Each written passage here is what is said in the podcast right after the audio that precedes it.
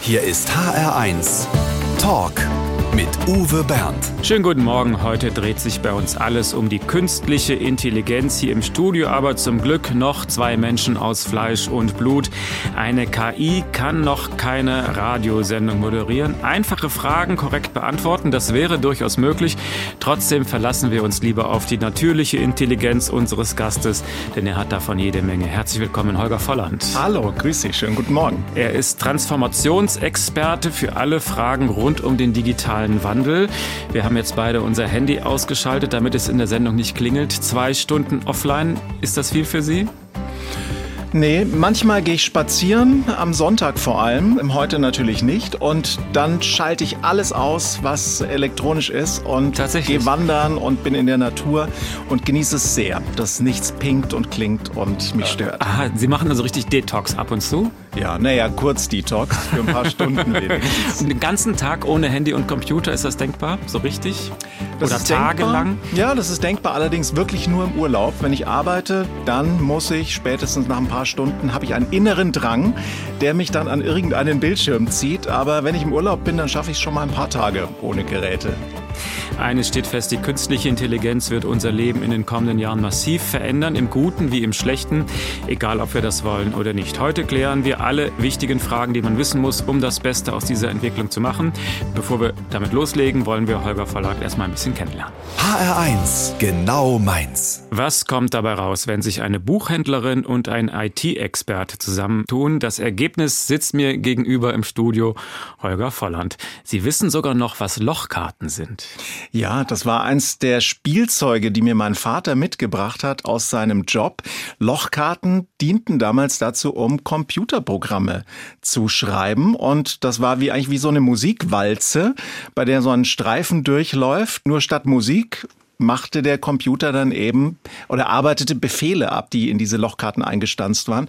Und als Kind war das ein sehr begehrtes Spielzeug. Ich habe das auch mal mit in die Schule gebracht und es waren alle ganz neidisch, dass ich solche Lochkarten bei mir hatte. Und Sie waren noch der Erste, der einen Computer hatte zu Hause?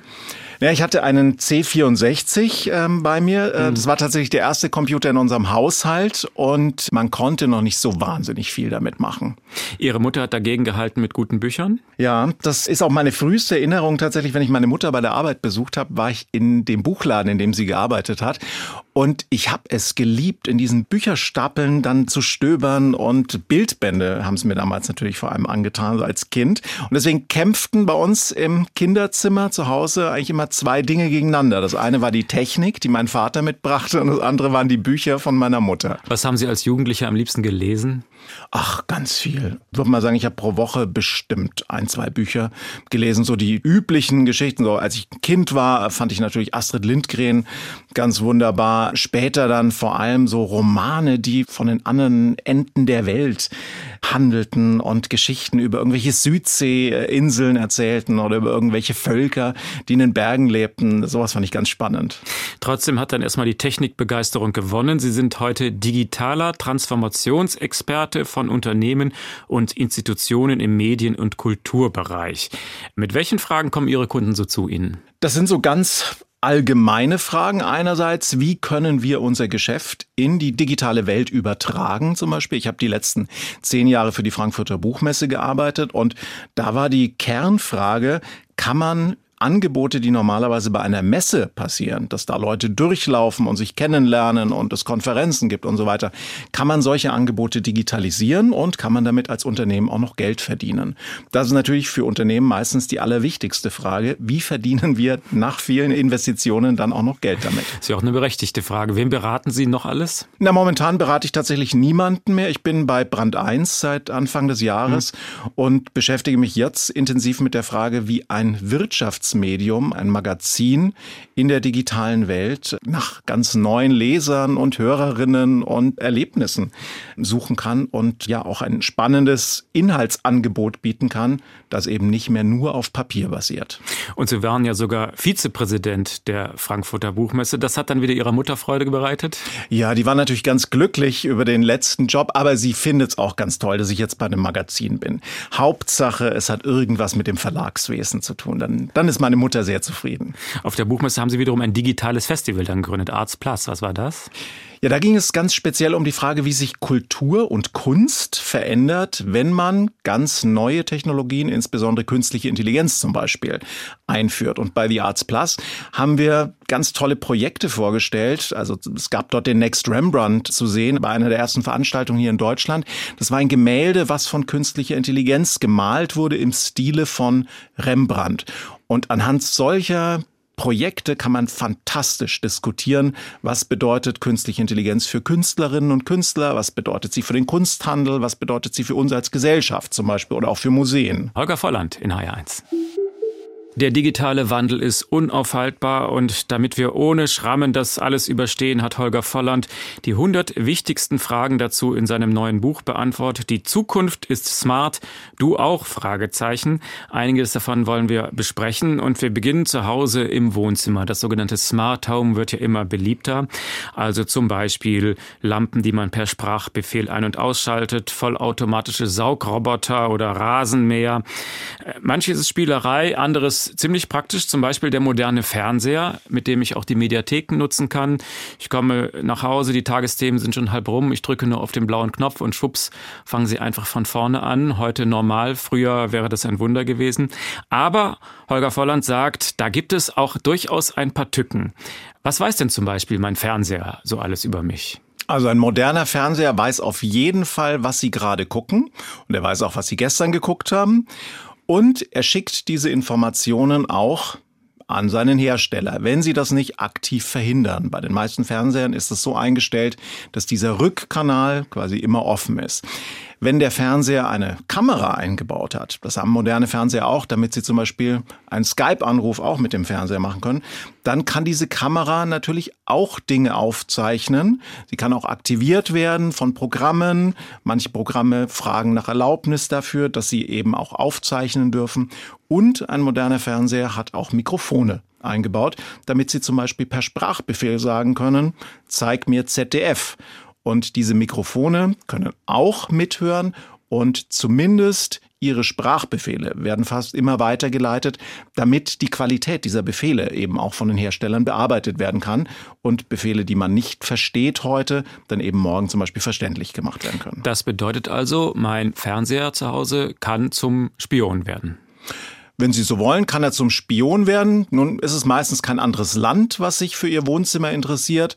Aber es sind Unternehmen, meistens werbetreibende Unternehmen, die sich sehr dafür interessieren, was sie zum Beispiel angucken. Und wenn Sie jetzt viele Arztserien ansehen, ich erfinde jetzt was, mhm. dann legt das vielleicht für einen Werbetreibenden die Idee nahe, dass Sie auch Interesse haben könnten an weiß ich nicht, äh, Medikamenten, die man so frei im Handel kaufen kann oder an äh, Ideen, wie sie ihr körperliches Wohlbefinden steigern können. Also das kann durchaus sein, dass diese Kamera im Fernseher an ist, ohne dass ich das weiß?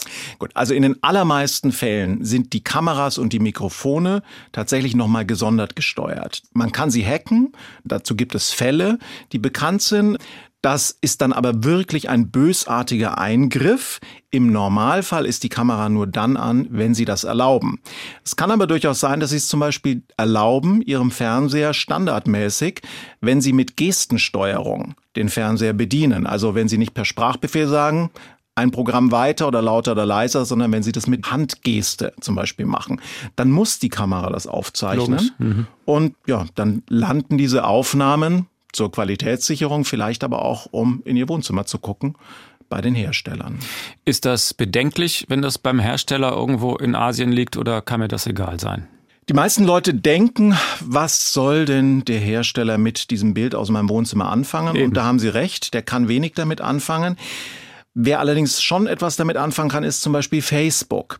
Denn über den Standort Ihres Fernsehers, über die IP-Adresse zum Beispiel, die die gleiche ist etwa wie bei Ihrem Smartphone oder bei Ihrem Rechner, kann ein Werbeunternehmen oder ein Werbevermittlungsunternehmen wie Facebook oder Google natürlich verschiedene Informationen zusammenführen. Und dann wird bei Facebook zum Beispiel die Information zusammengefügt, guckt eine Arztserie und hat auf dem Handy eine Menstruations-App. Und damit weiß Facebook schon mal zwei Datenpunkte mehr über sie und kann diese beiden Datenpunkte dann einfach verwenden, um eben Werbetreibenden sie als Person anzubieten. Kann ich das meinem Fernseher abgewöhnen? Sie können es ihm abgewöhnen. Die allermeisten Fernseher haben die Möglichkeit, in den Einstellungen ganz, ganz tief verborgen all diese Fähigkeiten abzuschalten. Und worauf Sie achten müssen, sind Einstellungen zum Beispiel, die heißen dann sowas wie Qualitätssicherung. Und dann finden Sie in der Beschreibung, dass dadurch eben ja, Befehle aufgenommen und weitergegeben werden können. Das sollten Sie abschalten.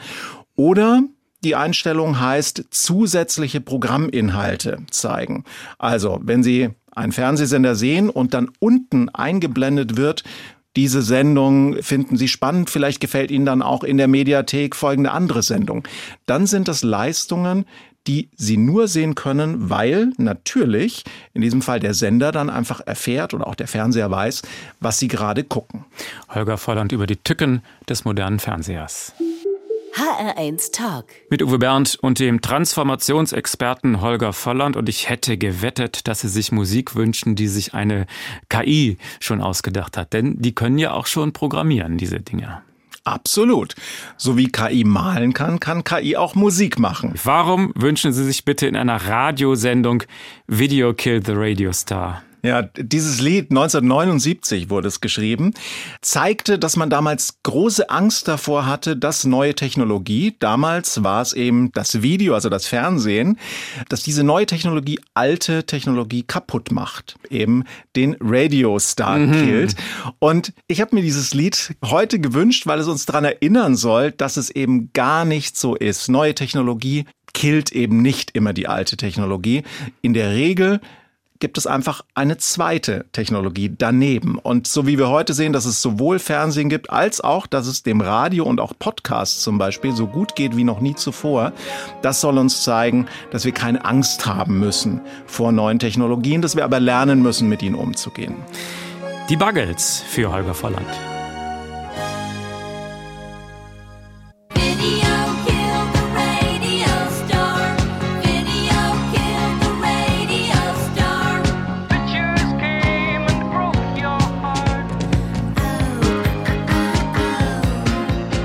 Die Digitalisierung verändert unsere Arbeitswelt rasant. Fest steht, Hunderttausende Jobs werden in den kommenden Jahren wegfallen. Neue werden zwar auch entstehen. Das war schon immer so, könnte man sagen. Aber neu ist eben, von diesem Wandel sind nicht nur einfache Berufe betroffen, sondern auch Akademiker, zum Beispiel auch Rechtsanwälte. Holger Volland, wie kann das sein? Man stellt sich den Rechtsanwalt jetzt so den Mann in der Robe vor im Gerichtssaal. Wird er durch einen Roboter ersetzt? Nein, ganz so kann man sich nicht vorstellen. Wahrscheinlich, wenn wir irgendwann Roboter im Gerichtssaal haben, um zum Beispiel die Transkripte der Verhandlungen besser machen zu können. Aber Rechtsanwälte werden an anderen Stellen ersetzt. Wir haben heute schon sehr viele digitale Angebote, um zum Beispiel Verspätungen von Flügen bearbeiten zu können. Das heißt, Sie senden dort Ihr Flugticket ein und die Maschine, in diesem Fall sind es wirklich nur Programme, ermisst dann, wie groß diese Verspätung war, zum Beispiel, ob sie Anspruch auf eine Erstattung haben und nutzt dann eben über das Pooling, also über sehr, sehr viele von diesen eingesandten Tickets die Möglichkeit, ganz viele verschiedene Klienten einfach per Software zu bedienen. Und dann bekommen Sie einen Brief und da steht dann drin, Sie haben das Recht auf, keine Ahnung, eine Erstattung von 275 Euro und wir für unsere Dienste nehmen dafür einen Prozentsatz von 20 Prozent. Und dadurch, dass da nie mehr ein Mensch beschäftigt ist, sondern das alles eben Algorithmen machen können, ganz automatisiert, ist an dieser Stelle keine Rechtsanwältin mehr nötig oder kein Rechtsanwalt. Das ist jetzt aber auch ein Beispiel zum Beispiel, das es vorher noch nicht gab. Also das ist ein ganz neuer Dienst. Es gibt aber natürlich auch in etablierten Kanzleien sehr viele Vorgänge, die so standardisiert sind oder bei denen es vor allem darum geht, Wissen aus Datenbanken zu holen, zu vergleichen, zu verarbeiten. Und diese Tätigkeiten können von Algorithmen eventuell sehr viel schneller erledigt werden. Also immer, wenn sehr große Datenmengen ausgewertet werden müssen, ist die KI dem Menschen haushoch überlegen. Was sind das noch so für Bereiche? Der Journalismus ist ein Bereich, in dem künstliche Intelligenz heute schon eine Rolle spielt. Einerseits natürlich bei uns, den Lesern, den Hörern, nämlich die Auswahl dessen, was wir zu lesen oder zu hören bekommen. Die übernehmen ganz oft künstliche Intelligenz für uns. Also das was mein Handy mir morgens vorschlägt, lies mal diese Schlagzeile oder jene. Das genau. sucht ein Algorithmus aus. Ja, oder wenn mhm. Sie bei Spotify sagen, ich möchte jetzt meine Lieblingsmusik hören, dann ist diese Lieblingsmusik zusammengestellt worden von einem Algorithmus. Aber auch bei den Handelnden, also zum Beispiel bei Ihnen, die Sie ja in einem Medium arbeiten oder bei mir, der in einem Verlag arbeitet. Ich bin echt. Sie sind echt, aber auch bei uns spielt künstliche Intelligenz immer mehr eine Rolle. Zum Beispiel, wenn es darum geht, Daten so aufzubereiten, dass wir aus diesen Daten Erkenntnisse gewinnen können, mit denen wir dann eben zum Beispiel Wirtschaftsnachrichten oder Börsennachrichten fabrizieren. Und wenn Sie sich Börsennachrichten anschauen oder auch Sportberichte oder Wetterberichte, dann werden die ganz häufig schon nicht mehr von Menschen geschrieben, sondern meistens von Programmen. Werden denn durch die künstliche Intelligenz auch neue Jobs entstehen? Ganz sicher. Also der Bundesarbeitsminister rechnet damit, dass in den nächsten vier Jahren 2,1 Millionen neue Jobs entstehen durch die Digitalisierung. Meistens sagt er bei dieser Gelegenheit nicht, dass im gleichen Zeitraum auch 1,2 Millionen Jobs wegfallen werden. Gut, es werden mehr neue Jobs entstehen als wegfallen? Ja, aber das Problem. Ist das schön gerechnet oder? Na, ich weiß nicht, ob es schön gerechnet ist. Es ist ein bisschen Glaskugel, aber ich bin mir ziemlich sicher, dass neue Technologien auch neue Jobs erzeugen werden. Nur das Problem sind nicht die neuen Jobs in, sagen wir, fünf oder zehn Jahren. Das Problem ist der Weg dahin. Denn was sagen Sie jemandem, der heute seinen Job verliert? In fünf Jahren vielleicht einen anderen Job haben könnte, dafür aber überhaupt nicht qualifiziert ist. Also genau, muss man für die neuen Jobs dann Informatik studiert haben? Das schadet zumindest nichts, aber es wird sehr viele neue Arten von Skills geben, die Sie brauchen, von denen wir heute noch gar nichts wissen. Also wie bedient man zum Beispiel einen Reinigungsroboter in einem Unternehmen? Das weiß heute noch keiner, weil Reinigungsroboter noch gar nicht so intensiv unterwegs sind. Gut, einer bedient diesen Roboter, dafür sind 100 Putzfrauen arbeitslos. Das wird wahrscheinlich so sein. Wenn Sie einen Schulabgänger fragt, ich suche einen Job, der nicht von der KI bedroht sein wird, und zwar auch über viele Jahre nicht, was würden Sie dem raten?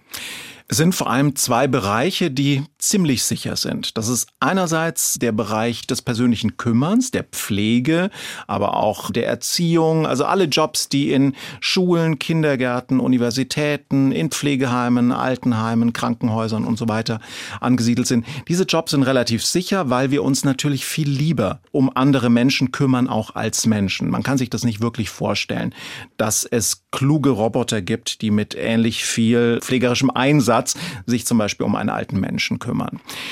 Der andere Bereich ist der Kreative. Denn noch können künstliche Intelligenzen zwar so tun, als würden sie Musik schreiben oder Bilder malen, aber sie sind nicht wirklich kreativ dabei. Und Kreativität ist etwas, was uns Menschen wirklich niemand abspenstig machen kann momentan. Das heißt, alle kreativen Berufe sind auch ziemlich sicher in der Zeit. Aber Sie sagen auch, Baggerfahrer ist ein Job mit Zukunft?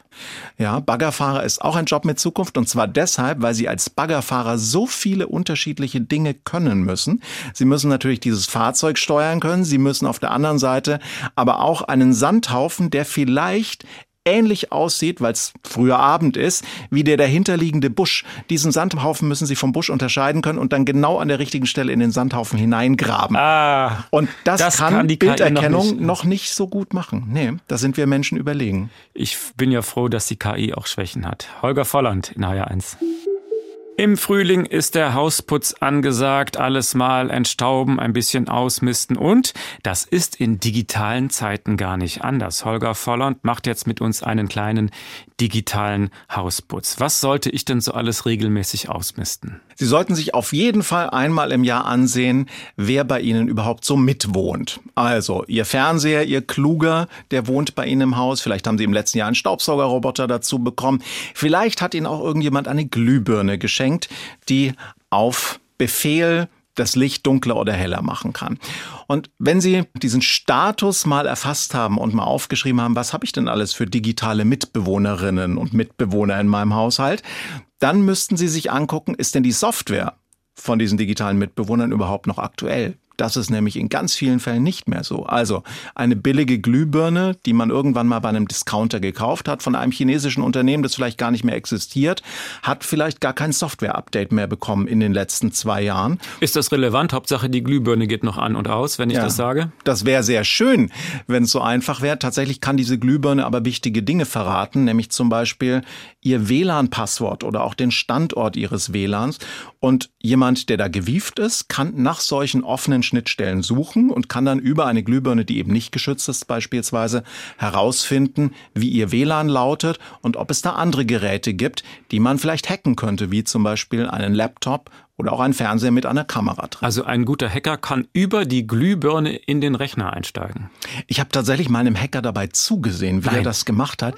Der ist über eine Suchmaschine gegangen und hat in dieser Suchmaschine nach offenen Schnittstellen gesucht. Und da hat er eben gefunden, einerseits solche Glühbirnen und andererseits Überwachungskameras. Und Sie glauben gar nicht, wie viele wirklich intime Videos von Überwachungskameras man findet über solche Suchmaschinen. Ich weiß nicht, wie viele Apps ich auf meinem Handy habe, die ich eigentlich gar nicht mehr benutze. Warum sollte ich die löschen? Die sollten Sie in jedem Fall löschen, weil Sie erstens Speicherbedarf benötigen, wenn auch nur ein bisschen. Zweitens sollten Sie die löschen, weil auch diese Apps vielleicht nicht mehr abgedatet wurden.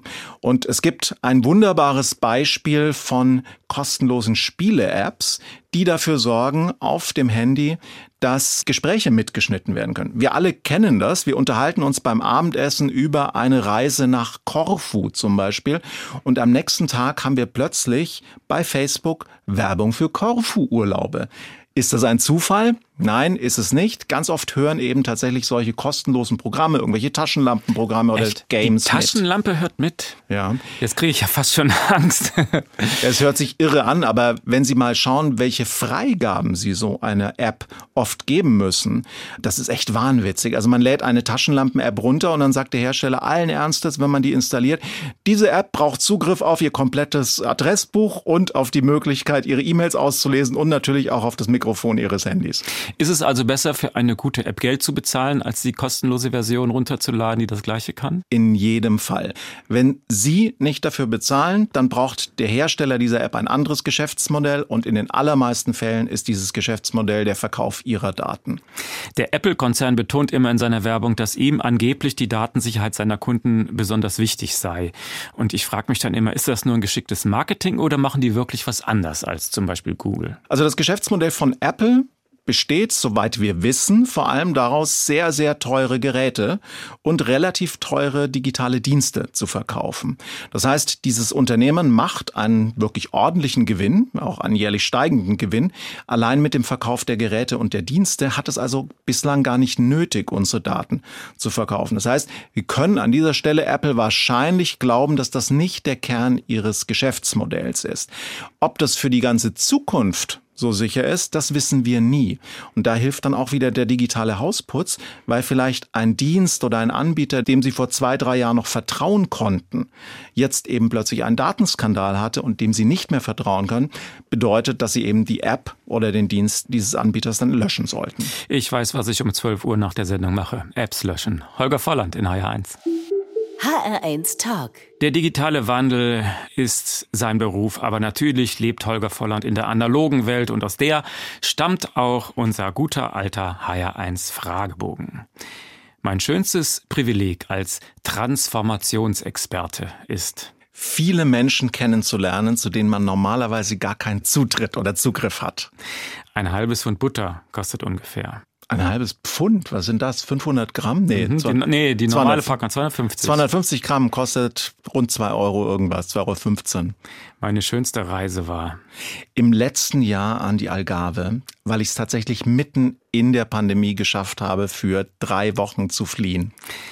Zuletzt geklaut habe ich. Mit zwölf Jahren habe ich zuletzt geklaut. Da wollte ich unbedingt ein, ein keine Ahnung, so eine Sonnenbrille oder irgendwas haben und ich habe sie nicht bekommen. Kinder sind für mich.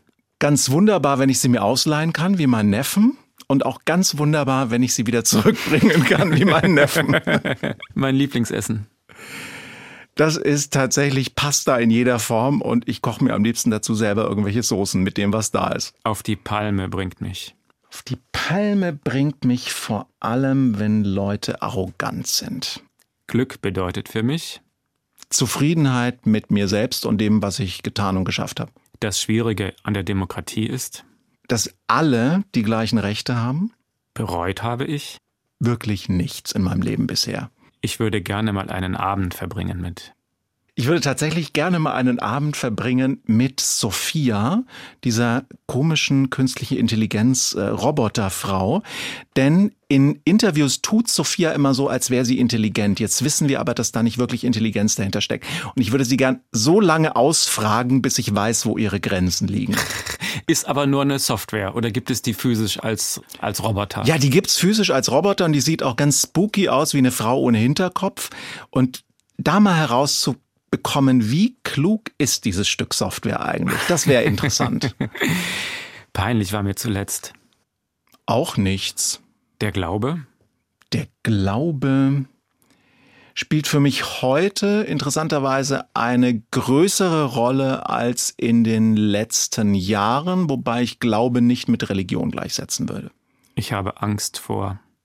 Ich habe Angst davor, dass äh, Wirtschaftsunternehmen eine so große Kontrolle über unsere Gesellschaft erlangen, dass sie im medizinischen Bereich, in der Arbeit, in der Versorgung, in der Pflege ähm, großen Einfluss haben, den sie heute noch nicht haben. In meinem Bücherregal unten rechts steht Unten rechts stehen die Kochbücher und ganz unten rechts steht ein riesen gelbes Kochbuch mit spanischer Küche.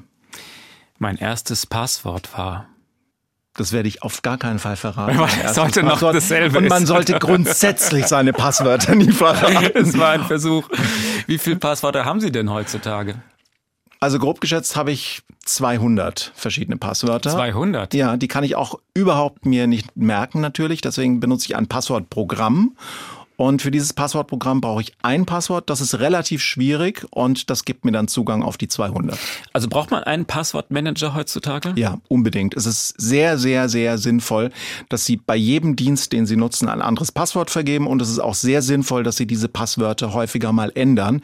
Das kann man sich nicht mehr merken. Dann gebe ich doch die Verantwortung wiederum an einen Algorithmus ab, wo ich nicht weiß, ob der vertrauenswürdig ist. Na, in so merke Fall- ich mir die lieber selber oder schreib sie mir am Ende noch auf ein Blatt Papier. Ja, das ist das Allerschlimmste, was man machen kann.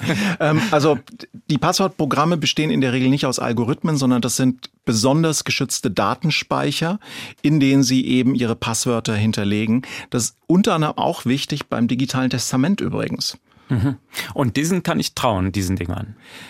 Bisher kenne ich wirklich keinen Fall, in dem diese Passwortmanager geknackt wurden. Ich lasse mich gern als Besseren belehren und ich glaube auch nicht, dass das für alle Zeiten so sein wird, aber momentan würde ich sagen, ist es sicherer, als auf einem Papier irgendwas stehen zu haben. Der HR1 Fragebogen, ausgefüllt von Holger Volland. Vielen Dank. Immer wenn es darum geht, riesengroße Datenmengen systematisch auszuwerten, ist die künstliche Intelligenz unschlagbarer. Darüber haben wir gesprochen. Und das ist vor allem auch ein Segen für die Medizin. Welcher Arzt hat schon die Zeit, alle internationalen wissenschaftlichen Studien über neue Krebsmedikamente zu lesen? Holger Volland, wie kann hier die KI helfen? Mir ganz persönlich hat KI äh, im letzten Jahr geholfen, nämlich indem sie einen Termin für mich vereinbaren konnte bei einer Kardiologin und zwar am gleichen Tag, nachdem eben wiederum ein Algorithmus herausgefunden hat, dass mein Herz stolpert. Und ich war sehr glücklich darüber, erstens, dass dieser Algorithmus an meinem Handgelenk herausgefunden hat, dass mein Herz stolpert und zweitens, dass dieser andere Algorithmus mir ganz schnell einen Termin bei einer Kardiologin verschaffen konnte. Also Sie haben eine moderne Uhr, die ständig ihre Werte misst. Genau. Da haben Sie keine Angst, dass jemand diese Werte hat. Nee, diese Uhr stammt tatsächlich von einem der Hersteller, denen ich vertraue. Und deswegen halte ich den Nutzen der Uhr für größer als den Schaden. Das ist mir übrigens bei allen diesen technischen Innovationen extrem wichtig. Die sind nicht alle per se gut oder schlecht. Jeder muss für sich selbst entscheiden, ist der Nutzen größer als der Schaden. Und dann darf man alles nutzen und tun natürlich. Gehen wir nochmal auf den Arbeitsalltag des Arztes. Wie kann der durch KI besser beraten? Gehen wir mal zur liebsten Gruppe von Ärzten. Das sind, äh, zu meiner liebsten Gruppe, das sind Dermatologinnen und Dermatologen. Die mag ich deshalb nicht, weil ich nie Termine dort bekomme. Für die wird sich aber in Zukunft sehr viel ändern, weil bei der Erkennung von Hautveränderungen künstliche Intelligenz heute schon große Fortschritte gemacht hat. Und ähm, es gibt verschiedene Studien, bei denen man eben echte menschliche Dermatologen antreten hat lassen gegen die Algorithmen und meistens haben die Algorithmen darin gesiegt, wenn es darum ging, diese Veränderungen sehr frühzeitig zum Beispiel zu erkennen oder auch richtig zu klassifizieren, ob eine Veränderung eine bösartige ist oder eine gutartige Veränderung. Auch da wird es dann schon Apps geben, ja, dass ich zu Hause einfach nur meine Mutter mal abfotografiere und dann wird das in eine App geladen und dann sagt die App, hallo, harmlos oder nicht. Das wäre sehr schön. Das wird auch sicherlich in der Zukunft kommen. Davor brauchen wir allerdings auch noch Zulassungsverfahren für solche Apps, damit nicht jeder so eine App ins Netz stellen kann. Denn gerade im medizinischen, im medizinischen Bereich wäre es natürlich schrecklich, wenn wir keine sehr hohen Sicherheitsstandards, auch was die Daten zum Beispiel angeht. Ja, denn einerseits warnen Sie, wir sollen vorsichtig vorsichtig sein mit unseren Daten. Und jetzt geht es um die intimsten Dinge, die überhaupt im ganzen Leben. Würden Sie sowas hochladen in einer App? Das kommt darauf an, von wem diese App ist und es kommt darauf an, auch hier, ob der Nutzen für mich größer ist als der Schaden. Also ich würde jetzt nicht einfach irgendeine App runterladen von jemandem, der sagt, scan hier deine Haut und wir sagen dir, ob es Krebs ist. Da hätte ich kein Vertrauen. Wenn es allerdings eine App ist, die zum Beispiel zertifiziert ist oder wenn es eine App ist, die mir verschrieben wird von meinem Arzt, auch das gibt es ja, dann kann ich mir wahrscheinlich sicher sein, dass sie geprüft wurde und dass sie den Standards, auch den Datenschutzstandards entspricht, die bei einer solchen App eben wichtig sind. Und Ärzte können natürlich dann diese Datenmengen auch in ihrer Arbeit benutzen. Also man weiß nicht, welche Studie gestern erst irgendwo veröffentlicht wurde bei einem Krebsmedikament, ob es gut ist oder schlecht. Da gibt's dann auch wieder die Bedenken, naja, ist die künstliche Intelligenz der Assistent des Arztes oder irgendwann vielleicht sogar sein Chef? Nach dem Motto, gib die Blutwerte ein und der Algorithmus sagt, welche Medikamente da reingehören. Beides wird möglich sein. Momentan gehen alle Entwicklungen dahin, dass die äh, künstliche Intelligenz vor allem ein Werkzeug ist, dass die Arbeit der Ärzte effizienter, schneller, besser machen soll. Es ist aber auch vollkommen klar, dass wenn irgendwann mal genügend Daten vorliegen und wenn zum Beispiel so ein Vorgang wie das Fotografieren oder das Scannen der eigenen Haut so standardisiert ist, dass man in eine Apotheke geht und dort seinen Arm hineinhält und dann misst, dann kann dieses Gerät eben die Haut immer wunderbar beleuchtet zum Beispiel fotografieren. Wenn eine solche Standardisierung erreicht ist, dann ist wahrscheinlich auch der Arzt an dieser Stelle überflüssig. Also auch das kann passieren. Es kann eine Entwicklung werden. HR1 Talk. Mit Uwe Bernd und Digitalexperte Holger Volland. Würden Sie sich auch von einem völlig autonomen Auto durch die Gegend fahren lassen oder reicht so weit Ihr Vertrauen dann doch noch nicht in die digitale Welt? Ich habe das schon mal gemacht. Ähm, das war in Austin, Texas und da habe ich mich in ein selbstfahrendes Auto gesetzt im Rahmen einer großen Konferenz dort.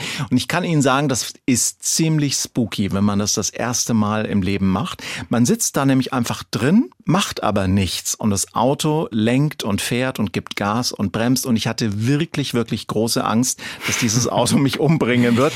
Aber in der Zukunft wird es ganz sicher sehr viele Fahrzeuge geben, die autonom sind. In den USA ist jetzt ein Tesla autonom gegen einen Baum gefahren. Zwei Tote vor ein paar Wochen. Ja. In diesem Fall, also ganz genau weiß man es noch nicht, weil die Untersuchungen nicht abgeschlossen sind, aber in diesem Fall war der Fahrer so dumm, dass er sich auf den Beifahrersitz gesetzt hat und sich gedacht hat, ach, das Auto wird es schon machen. Nun ist es so, dass wir momentan auch bei autonomen Fahrzeugen immer im Fahrersitz äh, bleiben müssen und wir müssen eigentlich auch immer die Hände am Lenkrad haben und wir müssen auch bremsen können. All diese Regeln, die derzeit existieren, hat der Fahrer an dieser Stelle in den Wind geschlagen und leider starb er dabei auch. Das heißt, so ganz kann man dem autonomen Auto dann doch nicht trauen. Das Problem ist, dass es momentan zu wenig autonome Autos gibt. Das heißt, unser gesamtes System, unser Wegeleitsystem, unsere Straßen sind darauf ausgerichtet, dass dort Menschen fahren. Und wenn Sie jetzt zwischendrin eine Handvoll autonome Autos haben, dann kommen die sich mit den Menschen natürlich permanent in die Quere. Anders wird es sein, irgendwann mal in, sagen wir, 15, 20 Jahren, wenn der Großteil der Fahrzeuge autonom ist oder wenn Sie Straßen haben, bei denen nur autonome Fahrzeuge unterwegs sein können. Dann können die sich nämlich miteinander verständigen und dann kann zum Beispiel, wenn das erste Auto einen Unfall hat, dieses Auto allen nachfolgenden Autos ganz schnell einen Befehl geben, auch zu bremsen, um eben keinen Unfall zu verursachen. Das geht heute bei diesen gemischten Verhältnissen auf der Straße noch nicht. Und wenn Sie dann eines Tages im autonomen Auto auf der Fahrerseite okay, aber ganz entspannt durch die Gegend cruisen, hören Sie dann gerne David Guetta? Dann höre ich zum Beispiel gerne David Guetta und Sia, ja. Let's Love, was verbinden Sie damit? Ich hatte Ihnen vorhin schon von meinem Lieblingsurlaub erzählt an der ja. Algarve. Und dieses Lied lief dort im Radio überall. Und zwar immer dann, wenn ich abends vom Strand nach Hause gefahren bin. Und daran erinnere ich mich. David Getter für Holger Volland. So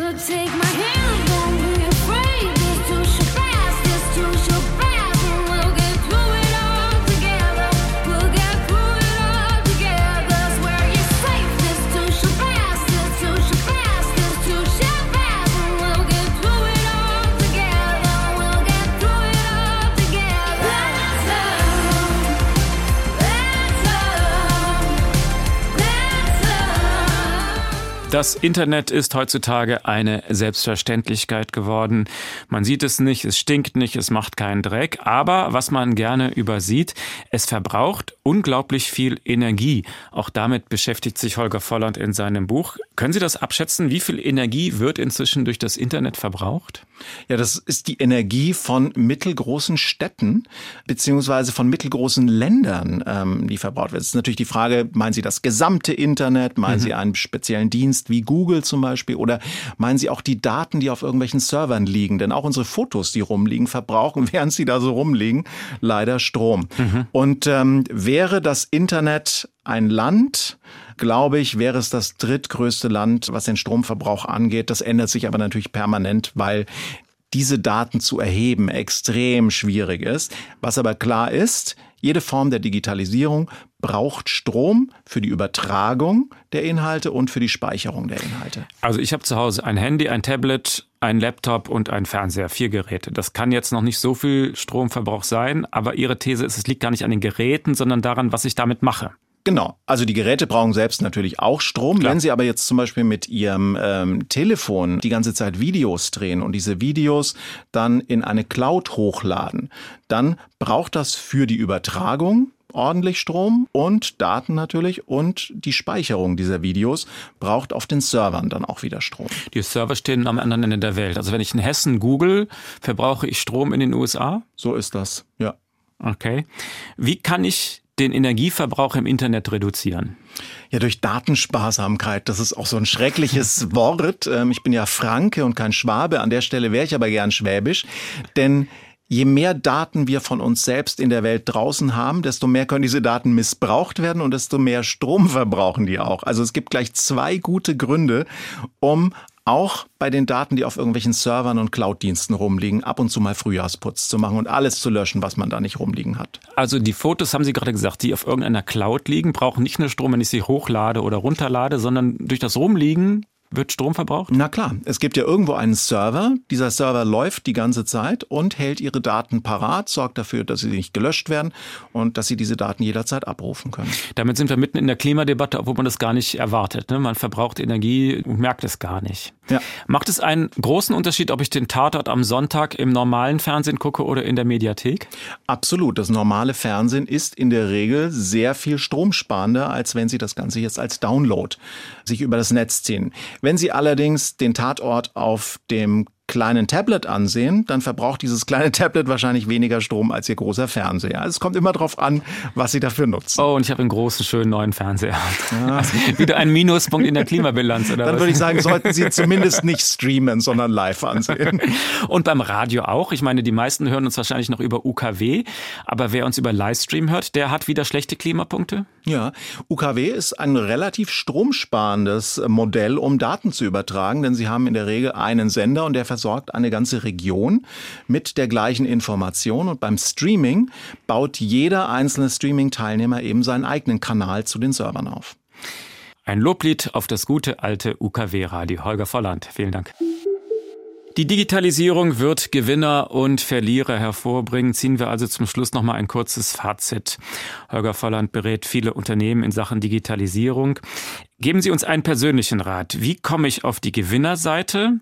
Und wer ist am Schluss das dumme Klickvieh, wie Sie es auch mal genannt haben? Ich fange mal mit dem dummen Klickvieh an. Das dumme Klickvieh bleiben wir dann, wenn wir vor allem passiv das nutzen, was uns vorgesetzt wird. Also, wenn wir einfach nur WhatsApp nutzen, weil alles nutzen und uns keine Gedanken darüber machen, ähm, was zum Beispiel mit unseren Daten passiert. Auf die Gewinnerseite kommt man, indem man die ganze Zeit sich immer weiterbildet. Wie schafft man das in der digitalen Welt? Gut, das schafft man, indem man natürlich einerseits den Nachrichten folgt, indem man herausfindet, gibt es Datenskandale zum Beispiel von Facebook oder von anderen Dienstleistern, die ich nutze? Was bedeutet das für meine eigene Welt? Man bleibt auf der Gewinnerseite, indem man neugierig bleibt, indem man keine Angst hat vor der neuen Technologie, versucht aber diese Technologie so gut zu durchdringen, dass man für sich selber die wichtigste Frage beantworten kann. Nützt es mir mehr als es mir schadet. Da ist WhatsApp ja ein wunderbares Beispiel. Auch jetzt gerade wieder so eine Diskussion geht von WhatsApp weg, wechselt zu Signal oder Threema oder anderen Diensten und dann hat man drei oder vier solche Kommunikationsmittel und die Hälfte der Freunde ist immer noch bei WhatsApp und es wird alles noch viel komplizierter, als es eh schon war. Und am Ende bleibt man dann doch da. Also ich würde mir sehr wünschen, dass mein kompletter Freundes- und Bekanntenkreis auf WhatsApp verzichtet. Ich werde ganz oft gezwungen dazu, diese App zumindest mal aufzumachen, auch wenn ich schon alles an Daten Speichermöglichkeiten entzogen habe, was geht.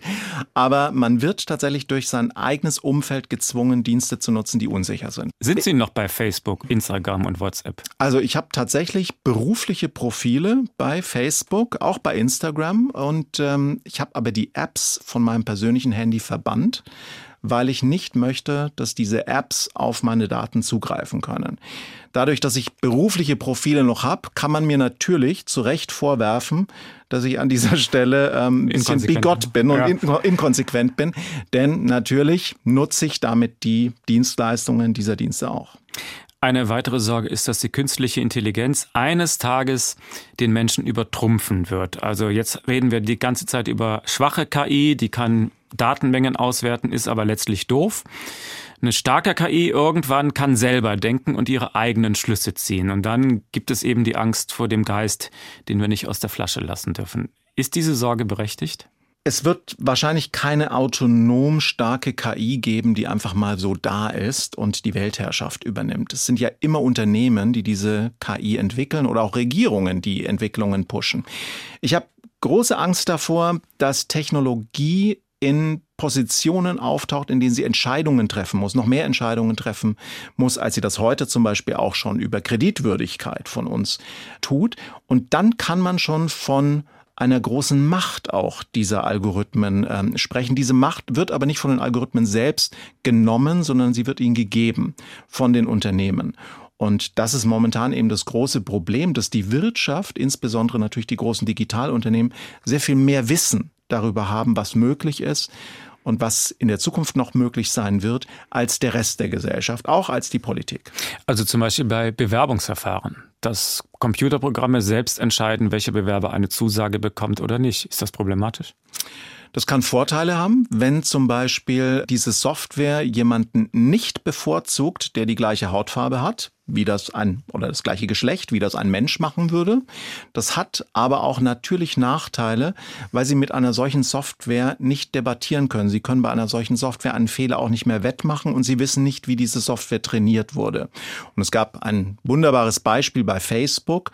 Das Unternehmen hat versucht, eine Zeit lang über Software neue Programmierer, glaube ich, war es, zu finden.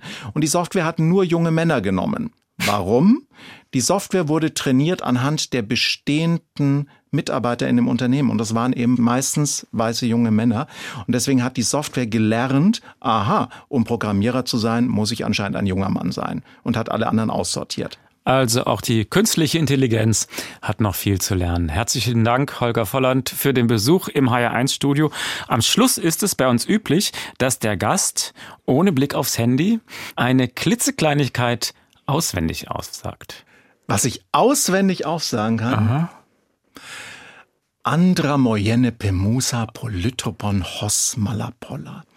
Planchtepän troje hieron und jetzt weiß ich nicht mehr weiter. Sie haben Griechisch gelernt. Ich habe Griechisch gelernt und tatsächlich, ich hoffe, das stimmte noch, was ich hier aufgesagt habe. Das ist lange her. Brauchen wir jetzt einen Algorithmus, der das übersetzt oder können Sie das selbst? Ich glaube, das kann ich selbst. Übersetzen kann ich es nicht. Ähm, das müsste aber aus der Odyssee sein. Klang jedenfalls schön. Herzlichen Dank für den Besuch im Studio. Schönen Sonntag noch. Ihnen auch. HR1, genau meins.